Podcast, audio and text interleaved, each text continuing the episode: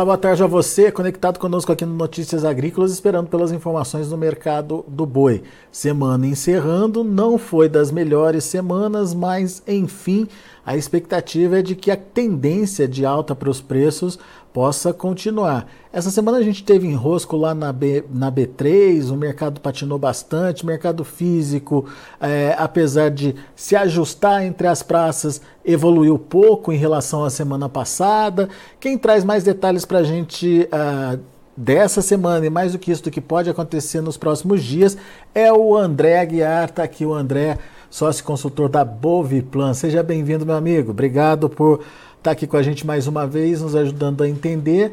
Uh, essa semana um pouquinho diferente das demais que a gente vinha acompanhando, né? Pelo menos as últimas semanas aí. Uh, mas nem por isso é para desanimar, André. A tendência ainda é de alta para os preços? Seja bem-vindo. Muito obrigado, bom dia a todos, uma boa tarde, né? Na verdade, é, eu, eu, eu ainda continuo muito é, apostando muito numa melhora ainda do preço para julho. Eu, nós temos é, preços melhorando, escalas continuam curtas, é, nós não temos tanto, tanto gado físico é, disponível no mercado, então a procura por boiadas está tá bem interessante. E isso mostra, quando você tem procura por, por, por animais para abate, que essa escala está curta e a perspectiva de melhora dos preços estão tão ainda em, em, em, possibilidade de, ocor de ocorrência. O que, que aconteceu com a B3 essa semana, por exemplo, no mercado futuro? Deu uma derrapada feia, né, André? Isso, deu uma derrapada bastante forte. É, eu, eu, eu tentei entender qual foi, o que, que, aconteceu nesse mercado. Eu, eu posso te falar claramente que eu não consegui chegar a um veredito final aí para isso que aconteceu, para essa correção negativa, né? Para os preços futuros de outubro, novembro, principalmente novembro. Mas é, eu acho que é, todo mundo. A, a minha perspectiva é que estão apostando na segunda volta do, do, do confinamento, um aumento de animais é, confinados para serem abatidos nessa época. Eu ainda fico é, com o pé meio atrás, porque eu não acho que o mercado vai estar tão ofertado nessa determinada época, que vai ser outubro, novembro, onde termina o segundo, o segundo giro do confinamento. É, por isso que, na grande maioria das vezes, a gente está esperando o, uma claridade maior no mercado físico e uma aposta maior no mercado físico para essa época do que vai vender hoje no mercado futuro. É, o que, que a gente pode ter de perspectiva?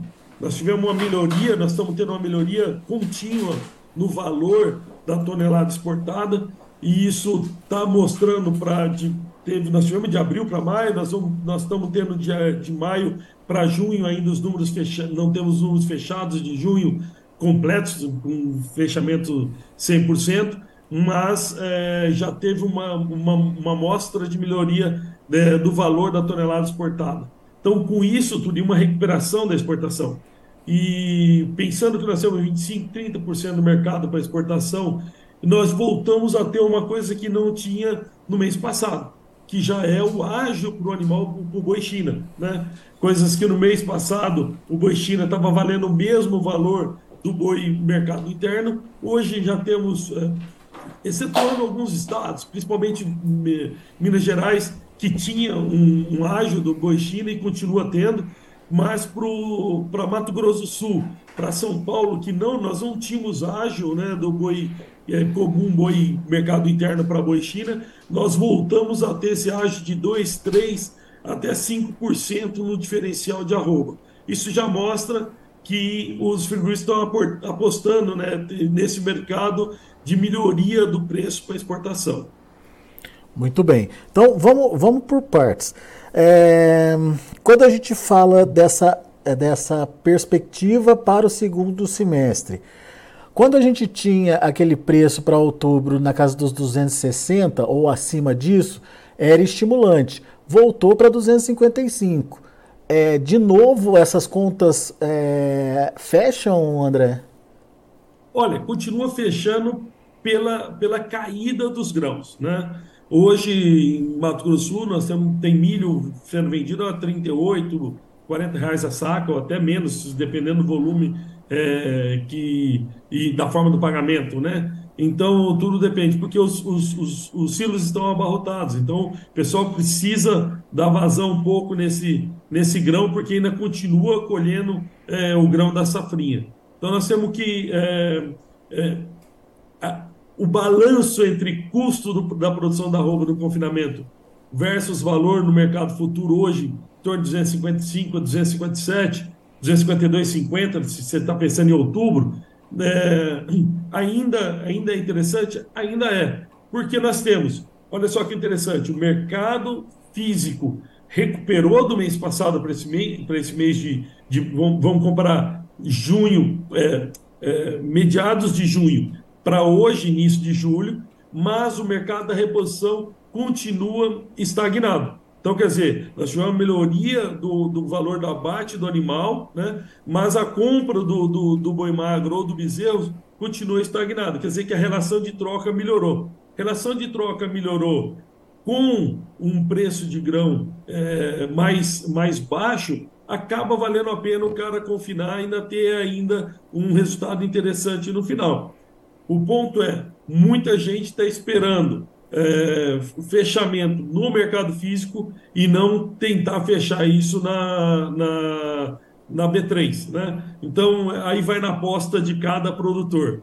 Eu, eu ainda tenho uma perspectiva de uma boa melhora da roupa para o final do ano. Nós não temos tanto gado assim disponível para ser abatido nesse final de ano. Você acha então que, é, enfim, a, a, a a possibilidade aí de oferta para o final do ano, ou de aumento de oferta desse animal confinado, é, vai, vai existir. E mais do que isso, até que ponto isso pode interferir na precificação, na sua opinião? É, eu, eu acho. É, é difícil. É difícil ter é, uma bolinha de é. cristal lá para o futuro, né? Mas é, a gente tem uma perspectiva ainda melhor que 260. A gente pensa no preço melhor que 260 para o segundo, para o uhum. meio para o final do segundo semestre. Então, eh, a gente acha que esse mercado futuro não está condizente com o que vai acontecer no, no mercado físico. Você também está otimista com relação às demandas? Falo de demanda interna e demanda de exportação? Eu acho e já está demonstrando, né? O mercado está demonstrando que a exportação está aumentando e com essas exportações aumentando, é, acaba enxugando um pouco o mercado interno se a gente não tiver melhora na disponibilidade de boiadas para abate. Então, tudo isso acaba uma coisa puxando a outra, porque o, o, é uma commodity. Então, o, o preço do, do, do, do, do gado está completamente atrelado ao preço é, mundial. Então, conforme isso vai subindo e vai alterando o preço, ah, é lógico, comparando com o ano passado, janeiro a maio, com esse ano, janeiro a maio, com números que a gente levantou, nós tivemos uma queda no valor da tonelada exportada em 17%. Mas do mês de maio para o mês de, de, de junho, nós tivemos já uma melhora de 7,7%. Então, isso daí, perdão, de, de abril para maio, já tivemos uma melhora de 7,7% no valor da tonelada de carne exportada. E a mesma coisa está acontecendo para junho. Então, com isso, já tem uma perspectiva é, de, de mercado interessante para exportação nos próximos meses. É, isso, é, isso é importante, porque uh, o grande desafio hoje da exportação não é nem volume, porque volume a gente está indo bem, enfim, a gente viu agora no último mês outro, outro recorde aí para o mês de exportação, uh, mas teria ou estariam sendo os preços. Mas quando você traz essa comparação do que acontece desde o início do ano para o que está acontecendo no, só no mês passado, fica mais claro que existe já um processo de recuperação de preços, inclusive, André. Com certeza. É, se a gente for comparar é, os meses, né, o crescimento de maio do ano passado para maio desse ano, em tonelagem, né, em toneladas exportadas, nós tivemos um aumento quase 10%. Então, quer dizer, só que com a queda do valor da tonelada exportada de maio do ano passado para maio desse ano foi de praticamente 20%, nós tivemos um, um, uma diminuição do valor de ingresso né? mesmo exportando mais. Uhum. Então, é, com essa correção que está acontecendo mês a mês do valor da tonelada exportada e a gente está a cada mês exportando mais, né? então essa correlação é mais interessante e passa a ser cada vez mais é, forçando os, os frigoríficos a, a terem que comprar mais carne e aí ao comprar mais carne tem uma, uma demanda maior por boi terminado e essa demanda maior com uma oferta mais restrita acaba é, valorizando essa, esse boi terminado. E a demanda interna, qual a sua expectativa? Olha, a demanda interna está tá se mantendo, teve uma melhora agora no início do mês, comparado com o mês passado, ela está corrigindo é, o valor, vamos dizer assim, o valor do varejo está corrigindo com o valor que está sendo arroba, ofertado arroba. A arroba subiu de 2% a 5%, o valor ofertado no, no varejo subiu de 2% a 5% também. Então, isso daí acaba é, neutralizando como os, os frigoríficos já estavam com uma, um, uma margem muito interessante no, no, no processo deles, né? Mesmo com essa correção do, do valor da arroba nesse, nesses últimos 15, 20 dias, eh, essas corre pequenas correções também no varejo e essas boas correções no mercado de exportação continuam mantendo uma margem muito interessante dos frigoríficos. Então, a possibilidade de melhorar o preço da arroba, mesmo sem melhorar, o, eh, sem subir o preço para o varejo, é uma, é uma possibilidade porque ainda tem uma margem, uma gordura para o frigorífico é, consumir nesse, nesse embate entre preço pago pelo, pelo boi com o preço vendido da carcaça por varejo nacional. É, o problema é os frigoríficos estarem dispostos a fazer isso, né? Ah, o, que, o que a gente viu essa semana foi justamente eles tentando puxar o freio de mão aí para evitar inflacionar o preço, né? É, eu, eu pensava que essa primeira semana de julho seria uma semana que os valores da arroba no mercado futuro de 260, que estava na semana passada, ia extrapolar para os 270. Né? Então, é, foi completamente ao contrário essa, essa, é, esse desenvolvimento. Mas vamos ver como é que vai correr isso na próxima semana. É, até porque a demanda está acontecendo, os estoques estão esvaziando e vai ter uma hora que vai ter que avançar com as compras, né? Escalas curtas. Pois é. Escalas curtas mostram isso, né? Exatamente. Então é uma bela queda de braços aí. Vamos ver como é que vai ser essa queda de braços, quem vai ganhar no final das contas. Meu caro André, por enquanto, muito obrigado, viu, pela sua participação, por estar aqui com a gente, nos ajudando a entender esse mercado. Volte sempre. E eu que agradeço. Um grande abraço a todos. Valeu, um abraço para você. Tá aí André Aguiar, Boviplan aqui com a gente, trazendo as informações do mercado do boi. Recuperação do mercado internacional, demanda interna, melhora dos preços, inclusive dos preços é, por tonelada de carne.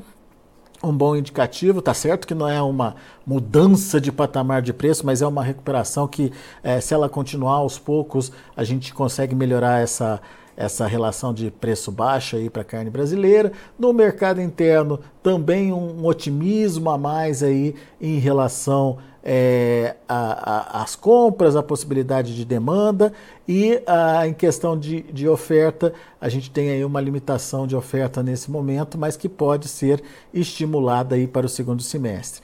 Vamos esperar para ver o que vai acontecer. Antes disso, deixa eu passar os números lá da B3, Mercado Futuro que nesse momento trabalha no vermelho. Olha aí, mais uma sessão é, negativa, julho 254,50, queda de 0,27%, agosto 253,80, queda de 0,08%, setembro 252,50, queda de 0,37% e outubro R$ 255,45, queda de 0,21%. O indicador CPEA fechou o dia de ontem com alta forte até de 5,15% a R$ 257,30. São os números do indicador, são os números da B3. É, deixa eu mandar um recado para vocês é, que estão nos acompanhando agora aqui pelo Notícias Agrícolas. Já temos os finalistas do prêmio A Melhor História de um Agricultor. São cinco mulheres, cinco histórias incríveis. A votação está aberta, você já pode ir lá no site escolher a sua melhor história. E até o próximo dia 26, essas é, votações estarão abertas para sua participação.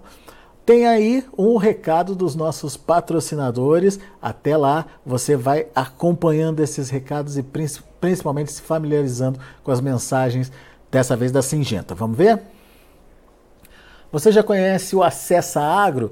É a plataforma de benefícios da Singenta. Nela você ganha pontos através da compra de produtos da empresa. São mais de 3 mil itens entre é, ferramentas para agricultura uh, de, de, digital. A gente tem serviços, a gente tem consultorias também à disposição aí para a troca por pontos. Vá agora mesmo ao acessaagro.com.br e conheça mais detalhes. Se você é agro, acessa. Muito bem, a gente fica por aqui, agradeço a sua atenção e audiência. Daqui a pouco a gente volta com outras informações e mais destaques. Continue com a gente.